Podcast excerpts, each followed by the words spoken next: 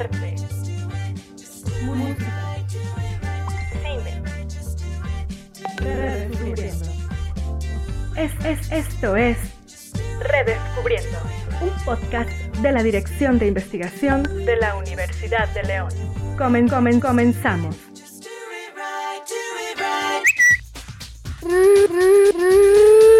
Redescubriendo ciencia para niños. ¿Qué tal? Muy buen día. Mi nombre es Juan Pablo Escalera y te doy la bienvenida a tu podcast Redescubriendo. El día de hoy estaremos grabando un programa muy interesante. Tenemos invitados muy, muy, muy importantes, muy especiales para nosotros en eh, conmemoración o en celebración del Día Internacional del Niño y de la Niña. Entonces tenemos dos invitados especiales y los quiero presentar a continuación. Bienvenido Paulo, ¿cómo estás? Bien, Qué bueno, ¿te sientes a gusto? ¿Te sientes cómodo? pues sí. Qué bueno que estás por acá, Paulo. Dinos tu nombre completo para que la gente sepa quién eres. Paulo Mendiola Ledesma. Ledesma, perfecto. Paulo, pues bienvenido al podcast Redescubriendo. Nos vamos a divertir bastante. Bienvenido. Y también tenemos a Lisbeth. Bienvenida, Lisbeth. Hola, gracias. ¿Cuál es tu nombre completo para que te ubique la gente que nos está escuchando? Claudia Lisbeth Estrada Salas. Claudia Lisbeth Estrada Salas. Perfecto, Lisbeth, bienvenida a este programa, vamos a divertirnos mucho y de verdad es que estamos muy contentos por tener a dos pequeñines como ustedes en nuestro programa y pues nos vamos a divertir bastante. Muchas gracias. Y también tengo una invitada muy especial el día de hoy, ella es la eh, psicóloga Vanessa Romero, a quien también saludo con mucho afecto, además de ser una gran amiga eh, para, para un servidor, compartir aulas en la Facultad de Pedagogía en nuestra casa universitaria. Y Vane, pues bienvenida a este tu, tu programa, a este podcast Redescubriendo. Aprecio mucho tu invitación, Juan Pablo, muy contenta de estar aquí contigo, con Paulo y con Liz. Bienvenidos y gracias por la bienvenida también. No, al contrario, gracias por aceptar y pues intenta en tu casa. Vale, vamos a platicar eh, acerca de algo, eh, de un tema muy, muy interesante que es el niño como científico nato.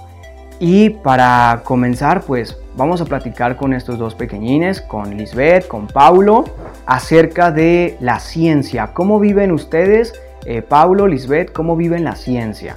¿Sale? Entonces, vamos a empezar con las damas primero. ¿Te parece, Liz? Sí. Perfecto, muy bien. Entonces, Lisbeth, ¿qué nos puedes platicar acerca de la ciencia? ¿Cómo vives tú la ciencia? Yo lo vivo como si fuera un experimento y si tienes alguna duda de la ciencia, pues la misma ciencia te va a decir y te va a dar la respuesta.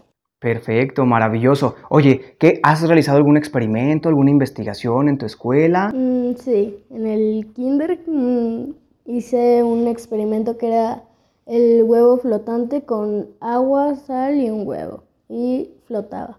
Excelente. Oye, ¿y eso te parece a ti extraordinario? ¿Te pareció maravilloso? Sí, porque no es tan normal que un huevo flote en el agua. Por, por el peso, por el mismo peso que tiene que hundirse. Pero al ponerle sal al agua, esto hace que desde luego pueda flotar. Qué maravilloso, Lisbeth.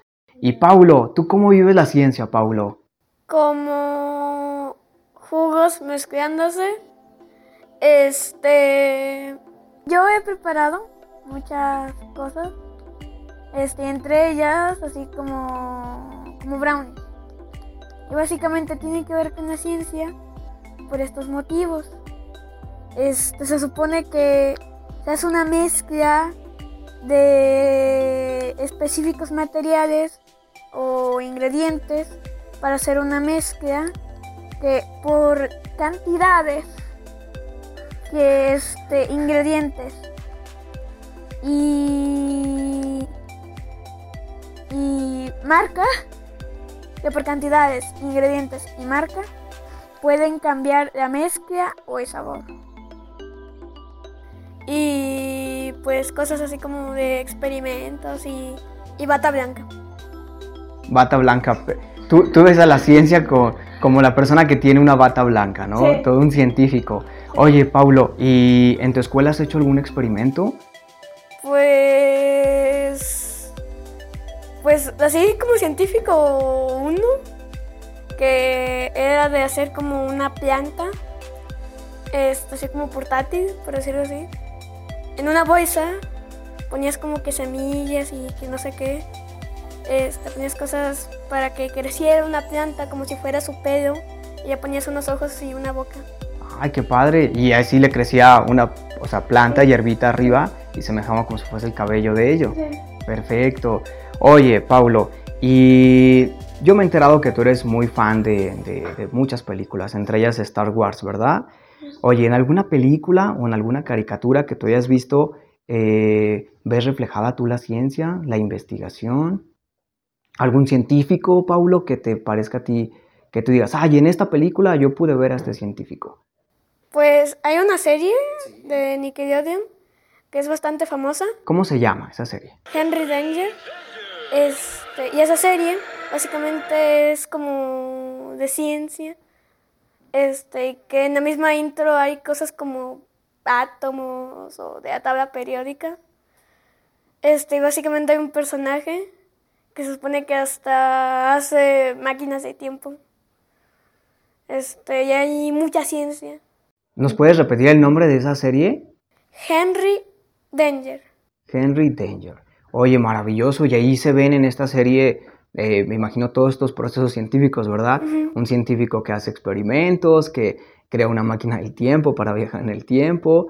Eh, ¿Y tú has aprendido algo con esa serie, Paulo? Porque me imagino con eso que nos acabas de decir, ya conoces algunos elementos químicos de la tabla periódica, ¿verdad? No, no conozco. No. Pero te gusta esa serie. Sí, es muy graciosa. Muy bien, muy bien, Paulo. Gracias por compartirnos esto, Paulo, porque de verdad es muy interesante y, pues qué bueno que ya estés disfrutando a tu, a tu corta edad este, de, este, de este contenido científico, de este contenido que te acerca a la investigación. Paulo, muchas gracias por compartirnos esto que para nosotros es maravilloso.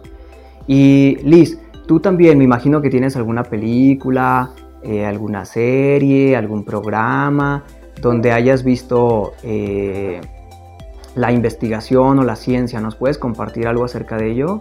Pues mm, hay una serie que, bueno, sí, es como una serie que se llama Dexter, donde hay un niño que es un científico, tiene una hermana, pero la hermana es como muy juguetona y hay veces en las que pues se mete a su laboratorio y a veces destruye cosas. Pero Dexter siempre hace experimentos, hace robots y hace muchas, pero muchas cosas con la ciencia. Qué padre, qué padre. ¿Cómo se llama la serie? Dexter. Dexter. Oye, qué interesante. Yo también vi Dexter cuando era un niño. Ya tiene muchos años eh, la serie de Dexter. Y sí, desde luego hemos reflejado a un niño que está interesado por la ciencia, que hace experimentos, y, bueno, qué bueno que, vean ustedes también este tipo de, este tipo de contenido.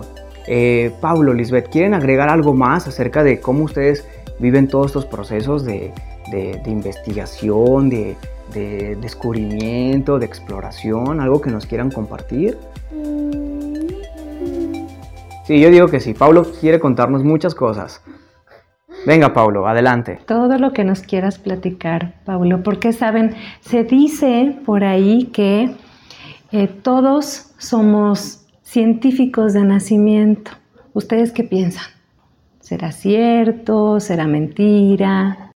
Siento que eso suena como una, como, como no sé, un lema o, o algo de un póster.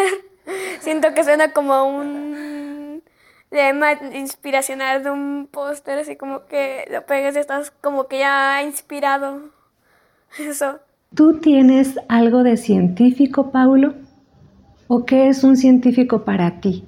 Para mí un científico es bata blanca. Bata blanca. Bata blanca y científico loco. Que usa lentes. ¿Por qué loco? Loco porque en todas esas series y películas que veo, bueno, la mayoría, este, están medio locos los científicos en todas las series y películas que veo. Muy bien, Paulo. Qué interesante lo, que nos cuentan, ¿no? ¿Cómo, cómo ven, sí, que estén visualizándolo así? Y por tu parte, Liz, ¿cómo visualizas tú al, al científico? ¿Cómo es un científico para ti? Un científico es una persona que está interesada por la ciencia y que él empieza a hacer experimentos como cualquier otro científico. Oye, y en estos dos, en estas dos visiones que tenemos, tanto la de Pablo como la de Elis, ¿creen ustedes que el científico esté eh, eh, realice su trabajo en beneficio de la humanidad? ¿O cómo ven ustedes el trabajo del científico? O sea, todo el trabajo que hace el científico es para ayudar a la humanidad. ¿Sí lo ven así? Sí. ¿Sí? Excelente, eso, eso es muy bueno. Qué bueno que vean que siempre la ciencia siempre está en beneficio de la, de la humanidad. Aunque me decías tú en alguna ocasión, Paulo, que este, los personajes de Marvel, muchos científicos no están este, a favor de la humanidad, ¿verdad? Hay muchos personajes de Marvel que son Sí. malos y que son científicos. ¿Como cuál? Platícanos, un científico que, sa- que, que salgan estos personajes de Marvel y que sea malo. Pues el Doctor Doom, Ajá. que se supone que es como que el villano de los Cuatro Fantásticos, ujú. que hasta en las dos películas que yo he visto, el, el malo es el Doctor Doom. Se supone que es como que súper inteligente. Muy bien, Paulo. Qué interesante. Entonces, eh, bueno, pues ya los dos nos han platicado acerca de lo que es, eh, de lo que es la ciencia. Y nosotros estábamos muy agradecidos con ustedes por esta participación que han tenido, de lo que nos han eh, venido a hablar el día de hoy. Y pues muchas gracias por estar aquí con nosotros. ¿Sale? Se quedan aquí, continuamos con nuestro programa. Se queda aquí un ratito, ¿vale? Vane, pues qué interesante esto que nos cuentan eh, los pequeños, Paulo y, y Lisbeth. Eh, respecto a lo que acabas de escuchar, Vane, tú como psicóloga, ¿qué nos puedes contar? ¿Cuál es tu punto de vista? Ella es Eugenia Vanessa Romero Silva, licenciada en psicología por parte de la Universidad de Guanajuato. Cuenta con una maestría en intervención pedagógica por parte de la Universidad Pedagógica Nacional. Se desempeña en el campo de la psicología educativa, accionando en departamentos psicopedagógicos y docencia, tanto en el sector privado como en el público. En los últimos 12 años, colaboró para la Secretaría de Educación de Guanajuato como psicóloga de educación especial. Actualmente es docente en la Universidad de León, en la licenciatura de Pedagogía. Cuenta con experiencia por más de 20 años en la consulta privada, en la atención de niños, adolescentes y adultos, en la corriente terapéutica emotivo-racional y del comportamiento. Sabes, mm, Pablo, lo que a mí me llamó mucho la atención de, de Paulo es que él se imagina a los científicos, espero recuperar las palabras eh, que él... Tal cual, Tal sí. cual. Que él recuerda a los científicos con bata blanca y como locos. Me llama la atención este comentario porque fíjate que en la consulta privada psicológica, eh, de pronto los padres se preocupan mucho porque sus hijos se identifican con los personajes malos de las películas. Y resulta que el personaje malo es un científico. Y aquí es importante cuestionarnos que el niño, al ser muy claro en sus percepciones, no ve la maldad, sino que ve detrás de esa maldad la inteligencia, la fortaleza, la creatividad de un científico. Pero a la vez, pues es el malo, es el fuerte, es el que crea y por eso me identifico con él. Y es donde yo a los padres de familia les digo, vean estas dos situaciones, ¿no? De cómo este, hay un personaje interesante, preparado, científico, pero desafortunadamente en la película pues les dejan como el tinte del malo. Excelente. Eso me llamó la atención. Oye, qué interesante que, que cuentas esto, eh, Vane, y que profundizas en este comentario, porque de pronto eh, puede haber padres de familia que nos están escuchando eh, eh, justo en estos momentos y, y quizás puedan tener la misma preocupación con los padres de familia de, de tus pacientes, de, oye, mi hijo se identifica con este personaje malo y qué terror y qué preocupante. Pero qué bueno que pones esta consideración en este comentario que nos acabas de, de brindar, eh, Vane. Y bueno, pues vamos a adentrarnos a un tema muy interesante, eh, Vane, que es la, la neurociencia. Y justamente para seguir con nuestro tópico principal, que es el niño como científico nato, pues necesitamos primero saber y conocer, Vane, cómo funciona el cerebro, cómo funciona el cerebro humano, cómo funciona el cerebro del niño, cómo se va eh, desarrollando este y qué impacto eh, genera justamente en el desarrollo del infante. Entonces, ¿cómo funciona el cerebro, Vane? Gracias, Pablo. Mira, el cerebro, ¿cómo está organizado?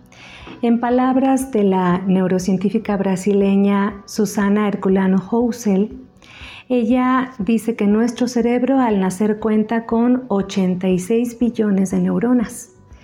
¿Qué son estas neuronas? Bueno, pues son esta unidad mínima de célula que se encuentra en el cerebro, células que están especializadas en recibir y transmitir información, las cuales si nos imaginamos y hacemos una visualización, estas están compuestas por un cuerpo celular que es muy parecido como a una estrellita.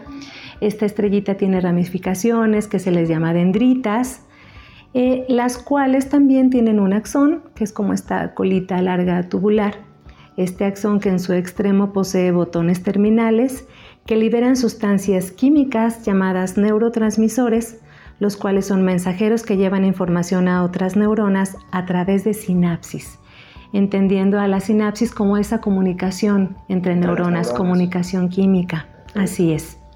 Ahora, hablando del cerebro, eh, la superficie rugosa del cerebro, llamada corteza cerebral, se divide en hemisferio izquierdo, hemisferio derecho, unidos por otra estructura llamada cuerpo calloso, y en este kilo, y medio de masa, que es lo que pesa un, cerebro adulto, es donde se encuentra el milagro de vida que nos hace ser humanos. Gracias a las neurociencias, como lo, comentabas Pablo, que es el estudio del cerebro, y también gracias al avance de la tecnología, se ha podido confirmar a través de técnicas de neuroimagen que las áreas de la corteza cerebral que comentaba, que es la frontal, temporal, parietal, occipital. Tengo que hacer este movimiento porque es una técnica de localización que precisamente las neurociencias nos, nos enseñan para poder memorizar muchos conceptos. Bueno, me regreso. Estas áreas de la corteza cerebral comienzan a funcionar en la infancia. ¿Sí? Y es aquí donde es importante hacer conciencia de que la infancia, los tres, seis primeros años de vida son decisivos para la conformación de la personalidad y también para generar un adulto feliz, un adulto sano, un adulto estable, pero como la infancia, allí se gesta todo. Primero se desarrollan las áreas motrices y sensoriales, después las habilidades lingüísticas y espaciales básicas y por último todo lo que tiene que ver con la racionalidad, la atención, planeación, toma de decisiones, etc. La especialización exitosa del cerebro en estas áreas de la corteza cerebral que te comentaba requiere de la estimulación del entorno. Y es aquí, eh, Juan Pablo, donde los padres o cuidadores determinan la calidad y alcance de esa especialización del cerebro. Depende de cómo ellos sean personas responsables, seguras, cálidas, disponibles y sensibles a las necesidades del infante para después convertirse en el adulto que ya te comentaba, en el adulto sensible. Perfecto. Oye, Iván, en esta última parte eh, que acabas de mencionar, me parece muy interesante lo que estás mencionando porque eh, queda claro entonces que los, los padres o las personas que están relacionadas con el menor tienen influencia en ese desarrollo de ese, de ese menor, hay influencia de ellos. Claro, son personajes decisivos. La especie humana es, en comparación con los animales, no puede sobrevivir sin un acompañante, sin un adulto. Un ejemplo, este, los gatitos eh, la gatita cuando tiene a sus gatitos, el gatito a través del olfato y sin abrir sus ojitos ubica dónde está eh, mamá para poder alimentarse. Solito camina, solito juguetea, solito. No es necesario que gatita mamá esté ahí para ayudarle a vamos a caminar, vamos a gatear. Muy diferente al ser humano. El ser humano, un niño recién nacido abandonado muere necesita del adulto, del adulto responsable, consciente, para que éste haga todas esas conexiones neuronales, se fortalezcan, se estimulen para que evolucione como ser humano, que pueda alimentarse, que pueda gatear, que pueda sentarse. De ahí la importancia de por qué el padre y el cuidador debe ser sensible a las necesidades del infante. Oye, Vane, y hablas tú acerca de un adulto responsable. Este, si hay un adulto responsable, entonces como conclusión podemos tener que desde luego el menor, el infante, va a tener un desarrollo, este, un desarrollo óptimo, un desarrollo idóneo, y con esto tú mencionabas que alcanzaría entonces la felicidad, pero ¿qué pasa cuando ese padre, esa madre, no es ese adulto responsable? ¿Qué pasa con el desarrollo del menor? ¿Qué pasa con el desarrollo del infante?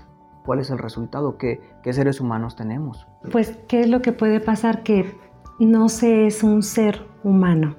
Es importante aquí que el padre tenga muy claro que el ser padre, el ser educador, el ser docente, eh, lleva una responsabilidad es una responsabilidad con conciencia, es una toma de decisión con conciencia y es importante no justificarme con, porque lo escucho mucho también en la consulta privada o en talleres a padres, de que no, es que nadie me enseñó a ser padre. Pero en la actualidad no hay justificación para ese tópico, ¿no? Eh, hay infinidad de información que con solo pulsar la tecla del celular podemos estar conectados en cuestión de milisegundos a cualquier información que tenga que ver con la crianza positiva, crianza responsable.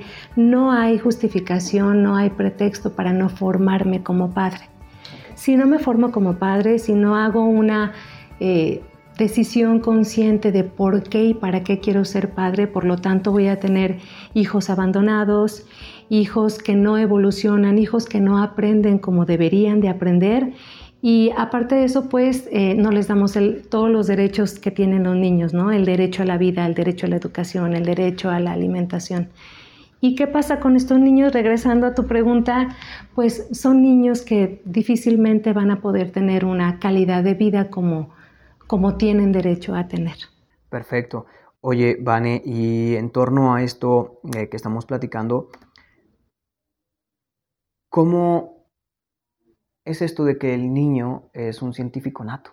O sea, ¿cómo, cómo somos científicos nosotros desde, desde pequeños? O sea, somos, le, preguntabas tú a los, a los pequeños hace un par de minutos que si creen ellos que somos científicos desde que nacemos.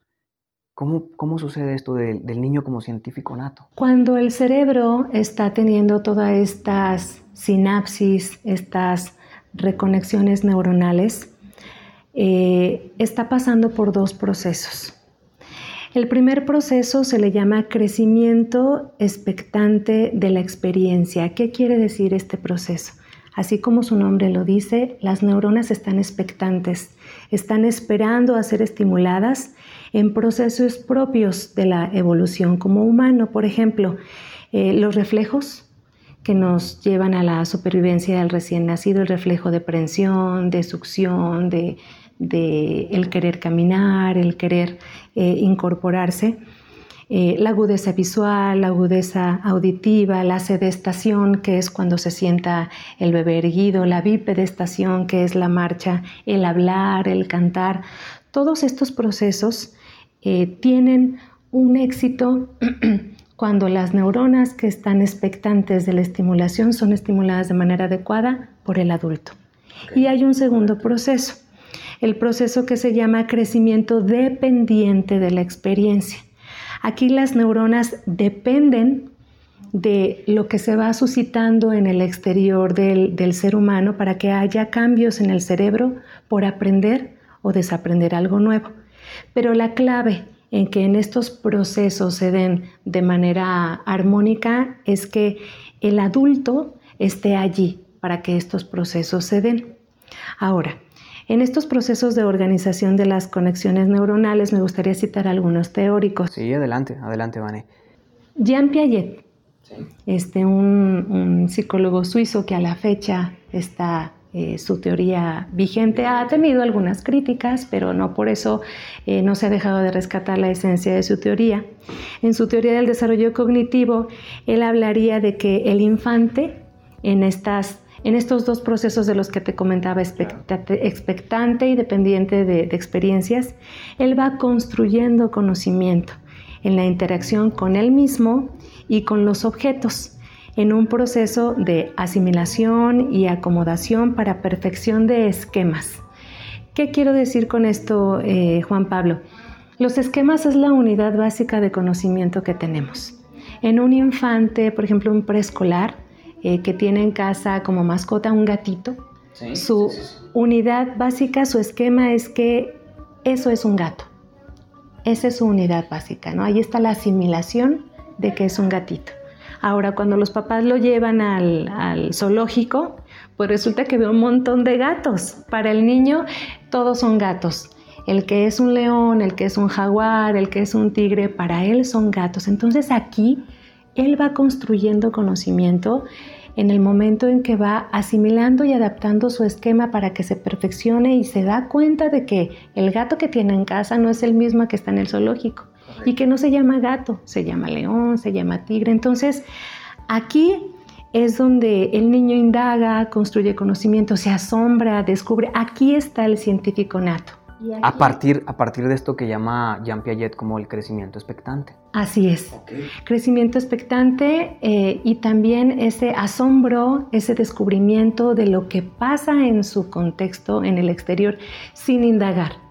Aquí hay un primer momento donde él no indaga, donde él no cuestiona, donde él no duda, él simplemente a través de la estimulación de sus sentidos. En la relación con el objeto. En relación con el objeto es donde construye conocimiento y es donde aquí Gastón Bachelard diría en, su teoría de la ley de los tres estados de conocimiento para la formación de un espíritu científico, él dice que el primer estado es el alma pueril, el alma mundana, en donde se conoce eh, el exterior por asombro, por descubrimiento, sin disputar, sin indagar, por el simple hecho de disfrutar el placer de que lo que está en mi exterior existe, es y lo conozco y lo aprendo.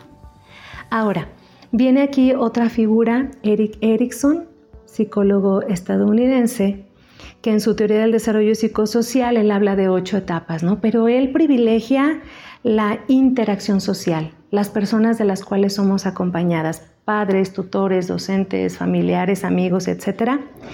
Aquí eh, es importante que, que, el niño científico eh, sea reforzado y no limitado por el adulto. Y Eric Erickson habla de que en cada etapa el infante pasa por crisis que hay que superar, pero estas crisis el adulto nos enseña a superarlas o nos limita, con base en la historia que también pueda traer el adulto, ¿no? en sus creencias y demás. Ahora viene Vygotsky, mi favorito. Ok, claro. yo creo que el favorito de... Sí. sí, el favorito yo creo que de muchos pedagogos. De muchos, y aparte porque a mí me encanta presentárselos a mis alumnas como el, el pedagogo guapo. No es cierto, no era pedagogo, él era filósofo, luego psicólogo y de los precursores en las neurociencias. Fíjate, ¿de qué años estamos hablando? De Lev Vygotsky. Él deja de lado las necesidades biológicas, no las hace menos importantes, pero él es enfático en que la sociedad es la que genera los aprendizajes que dan lugar a las capacidades intelectuales a través del lenguaje. Y como el lenguaje, un proceso tan complejo eh, que le sigue la lectura y la escritura, es adquirido por el ser humano. O sea, estamos dotados para para expresar un lenguaje, esta decodificación de símbolos, este sistema tan abstracto. Y es aquí, en cuanto al, científico nato, donde como me expreso, pienso. Como pienso, siento. Y el pensamiento crítico y el pensamiento creativo y como antes de científico soy filósofo, filósofo Juan Pablo. ¿Sí? ¿Qué hace el filósofo? ¿Qué hace el niño filósofo? Pregunta y pregunta y pregunta. ¿no? Está asombrado, hay interrogantes, dudas. Y cómo es, es muy interesante cómo pasamos primero de, de, Jean Piaget, donde estaba este crecimiento expectante, Vane, donde yo no me cuestiono, donde yo no pregunto, donde yo no interrogo, donde yo no hago preguntas en lo absoluto, este, porque mi crecimiento expectante está solamente en la relación con el objeto, ¿no? Y de pronto llegamos a, a Vygotsky, donde ya este crecimiento expectante ya no es solamente el adquirir conocimiento a través de la relación con el objeto, sino ya hay una interacción ahora sí eh, de profundidad, donde el niño se pregunta, donde el niño se interroga, donde el niño se cuestiona del mundo que lo rodea. ¿no? Qué maravilloso, estoy, de verdad estoy muy asombrado con todo lo que nos estás contando, Vane, y creo que estoy aprendiendo, aprendiendo demasiado. Pero bueno, te dejo continuar, adelante. Gracias, Juan Pablo. Eh, aunado a tu comentario de Vygotsky de esta diferencia que haces con Piaget, en efecto, Piaget eh, dice que el niño construye conocimiento en interacción con objeto. Y Erickson y Vygotsky hablan de lo sociocultural, que esa, eso yo existo a través del otro. Es decir, el niño cuando ingresa a la educación preescolar se empieza a topar con seres iguales a él, eh, con colores diferentes, con tonalidades diferentes en la voz, en la forma de conducirse. Cada uno tiene una historia y es donde se confronta con esa sociedad y donde se empiezan a generar las preguntas. ¿Y por qué esto? ¿Y por qué el otro? ¿Y por qué?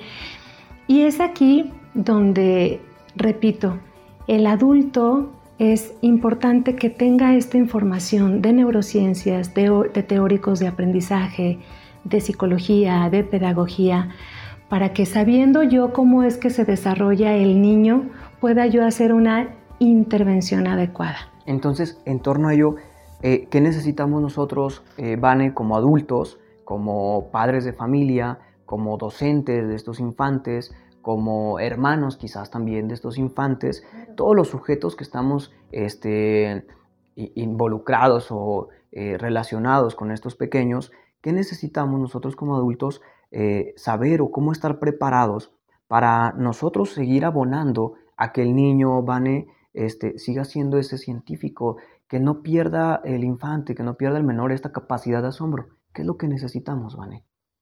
Claro, Juan Pablo. Se dice por ahí que no podemos dar lo que no tenemos. Entonces aquí tenemos una gran tarea como adultos.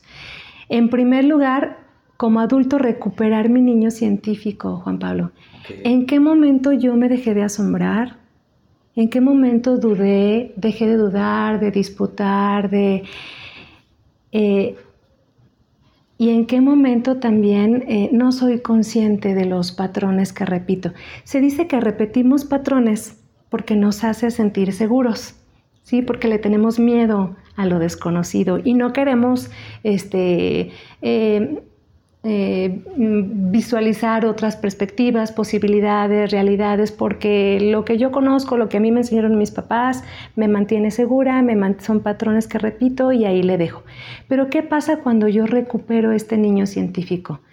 Vuelvo a dudar de todo lo que se da por hecho, disputo, soy curiosa, innovadora, me asombro y eh, ya lo decía León Lederman, eh, científico, premio Nobel de Física, él nos invita a cuestionarnos para qué sirve el conocimiento y no quedarme con mis patrones cómodos, sino tener una cultura científica, indagar, ser investigadora hasta como mamá, eh, formarme. Y eh, Leon Lederman también concebía a los niños como científicos por naturaleza. Entonces, bueno, esto sería como un primer punto, el recuperar mi niño científico. Eh, después, bueno, en mi opinión, considero que la antesala del niño científico es el niño filósofo. Por esto que te comentaba de que es el que hace las preguntas, ¿no? El niño filósofo. Así que es. Está cuestionando todo el tiempo. Que está cuestionando constantemente y que es importante que sus preguntas hagan eco, que tengan una retroalimentación y él y no la actitud del adulto de no preguntes porque ya crecerás o no no entiendes o no sabes o empezamos con las etiquetas es importante regresarle la pregunta y, que el niño pueda aprender a pensar. Y aquí quiero mencionar a Matthew Lipman, que él crea el proyecto de Filosofía 318, en donde a través de la estimulación de las habilidades del pensamiento, él enseña a pensar a los niños a partir de los 3 años, por eso 318, 3 a 18 años, los enseña a pensar de manera crítica, creativa, reflexiva y con ética. De ahí porque yo te comentaba niño filósofo, que no está eh, separado de la ética. De la ética, claro. Eh, otra cosa interesante a trabajar en el, en el adulto es la coherencia del adulto entre el pensar, decir y hacer. Y otras técnicas que también pueden ser muy útiles, no nada más como, docente, como padre, sino como docente, es el juego y el cuento. El juego, ¿por qué? Porque el juego nos invita a resolver de manera creativa nuestros conflictos y aprendemos juntos. ¿sí? El juego también es interactivo y también es iterativo. Iterativo es ensayo y error. Ok, perfecto. Y por último, el cuento. eh, ¿a cuántos de nosotros no nos encanta que nos cuenten cuentos? Claro, yo creo que todo el mundo, ¿no? Desde que estamos pequeños eh, hay una capacidad de asombro impresionante con el cuento, ¿no? Así es, y no perder esa capacidad de asombro y también no quedarnos como, como docentes, porque lo veo también mucho eh, en el sistema educativo, de que cuando leemos un cuento es hacer preguntas de comprensión. Eh, ¿Quiénes son los personajes? O sea, no, no, dejan de ser importantes, pero ¿por qué no dar un paso más allá en cuanto a, en lugar de preguntas de comprensión, ¿por qué mejor no una profunda reflexión, debatir, disputar y dudar del mismo cuento? ¿Sí? Eh, en lugar de preguntarte, Juan Pablo, no sé, algún cuento favorito que, que tú tengas o del que te acuerdes en este momento. Híjole, tengo en mi biblioteca ahorita un montón de cuentos que me vienen a mi mente, pero... Sí, sí, sí, claro. Pero Hansel y Gretel, uno de mis favoritos.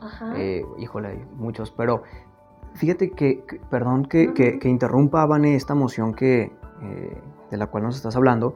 Y creo que en el, con el juego y el cuento se ve reflejado lo que tú nos comentabas hace un par de minutos del último científico que mencionaste, donde con esto desde luego podemos lograr este, eh, aprender a pensar. O sea, en lugar de realizar con el cuento preguntas de comprensión, pues mejor incito a los niños, al infante, a, en lugar de tener preguntas de comprensión, mejor preguntas de reflexión. Y desde luego ayudarlo, contribuir con, esta, eh, eh, con este acto, coadyuvar a que el infante aprenda a pensar. Y esto de verdad es que es maravilloso, es muy, muy maravilloso. Y ojalá que todos nuestros escuchas el día de hoy en este podcast, el día de mañana si son padres de familia, si son docentes o nuestra comunidad, este, sobre todo pedagógica, que el día de mañana eh, muy seguramente va a estar relacionada con, con, estos infantes, pues puedan entender pues todo lo que nos has compartido este, el día de hoy, Vané. Entonces, pues maravilloso, pero prosigue, me estabas diciendo del cuento. Mm, te hacía la pregunta de cuál es tu cuento favorito porque eh, Habitualmente un docente diría, ¿quiénes son los personajes principales? Esa es una lectura de comprensión y preguntas de comprensión. Pero ¿qué pasa cuando el docente se va más allá o te hace preguntas como, ¿fue adecuado lo que hizo Hansel? O en las formas de actuar, o en lo que dijeron, en lo que hicieron. Y es aquí donde vas más allá, vas a la reflexión de los personajes, entras en ética, entras en valores y empiezas a dudar y a generar hasta un mejor cuento, ¿no? Que es también como la invitación de no quedarnos con las historias que nos cuentan, sino poder transformarlas y transformarlas para un beneficio social. Finalmente somos seres biopsicosocioculturales. Eh, y me gustaría cerrar mi, intervención, Juan Pablo, con una, frase de un filósofo griego, Plutarco que él dice, el cerebro no es un vaso a llenar, sino una lámpara a encender. Entonces yo creo que esta frase puede eh, como mm, concluir todo lo que hemos compartido en este momento de la importancia de que el cerebro ya viene dotado y completo para florecer. ¿Qué necesita? Un adulto responsable, un adulto sensible a las necesidades del infante para que sea en un futuro ese infante un adulto feliz, un adulto eh, con beneficio social, el que pueda este, ser el factor que haga esos, yo les digo mucho a mis alumnas, eh, el pedagogo, el docente, tenemos esa gran eh, maravilla de llegar a tantas personas, ¿por qué no ser factor de cambio social? Y todo esto a través del pensamiento crítico, del pensamiento creativo y generar, generar, generar la creación de más ciencia, no como acumulativa, sino como transformadora. Claro, claro que sí. Oye, muy eh, interesante esta frase de, Plutarco. Creo que me... y, ah, de verdad es que cuando la escuchamos y nos ponemos a reflexionar un poco sobre esta frase, este, Vane, es una frase que impacta, e impacta mucho porque realmente es, una lámpara por encender el cerebro. Entonces, si comprendemos esto, creo que podemos lograr mucho como agentes, como tú dices, como agentes de cambio este, y desde luego como principales, eh, principales actores eh, eh, involucrados en la vida o en el desarrollo de los infantes, porque de pronto yo, es que ese papel a mí no me corresponde porque yo soy la abuelita, o ese papel a mí no me corresponde porque yo soy eh, el maestro o la maestra y ese papel a mí no me corresponde, pero si yo creo que eh, llevamos nosotros a cabo todo lo que tú nos has comentado, qué necesitamos nosotros como adultos, ya sea como padres, ya sea como docentes, ya sea como hermanos, que estamos involucrados con esos eh, con esos eh, infantes y llevamos esto a cabo, creo que vamos a tener desde luego infantes con un desarrollo totalmente pleno y que desde luego alcanzarían, van en lo que tú decías hace un par de minutos, alcanzar con ello pues la felicidad, ¿no? Que sean adultos felices, que sean adultos este, el día de mañana eh, contentos, que puedan aportar, que sean buenos ciudadanos y creo que conseguiríamos buenos seres humanos. Y, y, pues bueno, entonces eh, como conclusión decías tú, ¿qué necesitamos nosotros como adultos saber? Dices, bueno, primero recuperar a mi niño científico, es lo principal que tú aconsejas, recuperar a mi niño científico y desde luego, ¿cómo puedo recuperar ese niño científico? ¿Cómo puedo yo seguir abonando para que esa capacidad de asombro en el infante siga este, vigente o siga activa? Pues bueno, a través del juego, a través del cuento y de todo lo que ya nos has, nos has compartido. Así es que Vale, pues yo estoy eh, de verdad muy anonadado con todo lo que nos has eh, contado. Eh, espero que tus, tus, palabras puedan hacer eco allá afuera con nuestra comunidad este, pedagógica, también con los padres de familia que nos posiblemente nos están escuchando. Y antes de concluir con este episodio, Vane, ¿hay algo que quieras agregar? Eh, tienes más de 20 años de experiencia, de trayectoria en el ámbito de la psicología, eh, con terapias infantiles, etc. ¿Hay algo que nos quisieras relatar de tu experiencia en estos 20 años? ¿Algo que te haya marcado, que nos quieras compartir? Me ha marcado el ser madre. tengo, eh, tengo la gran dicha de de ser madre de un adolescente. Me estoy estrenando como madre de adolescente. Yamil tiene 16 años. Y el hecho de, ser madre me hace conectar la teoría con la práctica. Entonces, eh, me ha marcado el que mi hijo ha sido el mejor maestro y de ahí por qué soy tan reiterativa en cuanto a la figura del adulto, la gran responsabilidad que tenemos como, como formadores de entrar en el conocimiento, aprender a conocer al, hijo, al niño, para poder, para poder este, acompañarlo en su proceso de una manera armónica. Y también me ha marcado el, el, tener yo mi proceso terapéutico también, aunque haya estudiado psicología. También es importante que yo lleve mi proceso aparte para ser día con día una nueva versión de, de mí misma en no ser la misma de hace 20 años o 15 años, sino día con día considero yo que tenemos esa responsabilidad de irnos creando como mejores humanos, mejores seres humanos y trabajar en esta felicidad que como decía Aristóteles, la felicidad es un acto de virtuosismo y sobre todo voluntad. Virtuosismo entendiéndose este como inteligencia. Entonces, hay inteligencia, Juan Pablo, tenemos inteligencia, pero donde nos falla es en la voluntad. Entonces, ese aprendizaje a mí me ha marcado en los últimos años, como no tienes idea, y es lo que me ha hecho caer eh, en conciencia de que de verdad el adulto requiere de trabajar en sí mismo día con día, porque detrás de nosotros vienen los pequeños, el infante, al que hay que formar para seguir construyendo este mundo de una mejor manera. Claro.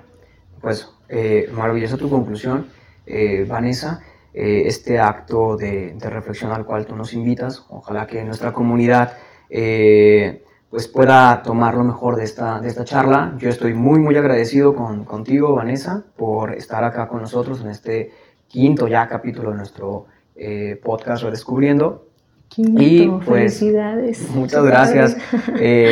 Y pues bueno, agradecerte, eh, agradecerte Vanessa la, la, participación en este quinto episodio. Eh, creo que abona, abona bastante el entender el, el cerebro este, humano, cómo se va desarrollando toda esta parte cerebral del niño, cómo somos científicos desde, desde niños, ¿no? Ya nos platicas acerca de esto. Así es que, pues bueno, eh, agradecido con, contigo, maestra Vanessa Romero, por estar acá con nosotros. Esperemos que no sea la, la primera ni la última eh, vez que nos acompañes. Ojalá que puedas estar por acá participando en, nuestros, en nuestro contenido de, de este podcast. Yo Así es que, pues muchas gracias. Gracias a ti, Juan Pablo, y nuevamente te felicito por este gran emprendimiento. Gracias. De Redescubriendo. Redescubriendo. Felicidades y gracias por la invitación. No, al contrario, nosotros somos los agradecidos. Y pues bueno, eh, damos por concluido este quinto episodio. Muchas gracias a toda la comunidad universitaria. Eh, les recuerdo, antes de finalizar este podcast, seguirnos en nuestras redes sociales, eh, darle en el botón de, de, seguir para que cada que salga un episodio nuevo, pues les llegue la notificación de este eh, podcast. Recuerden que estamos en, eh, en, Spotify, en Apple Podcast y en Google Podcast como Redescubriendo. Muchas gracias y hasta la próxima.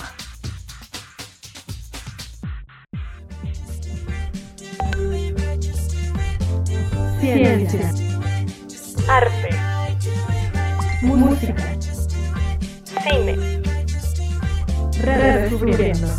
Es, es, esto es Redescubriendo, un podcast de la Dirección de Investigación de la Universidad de León.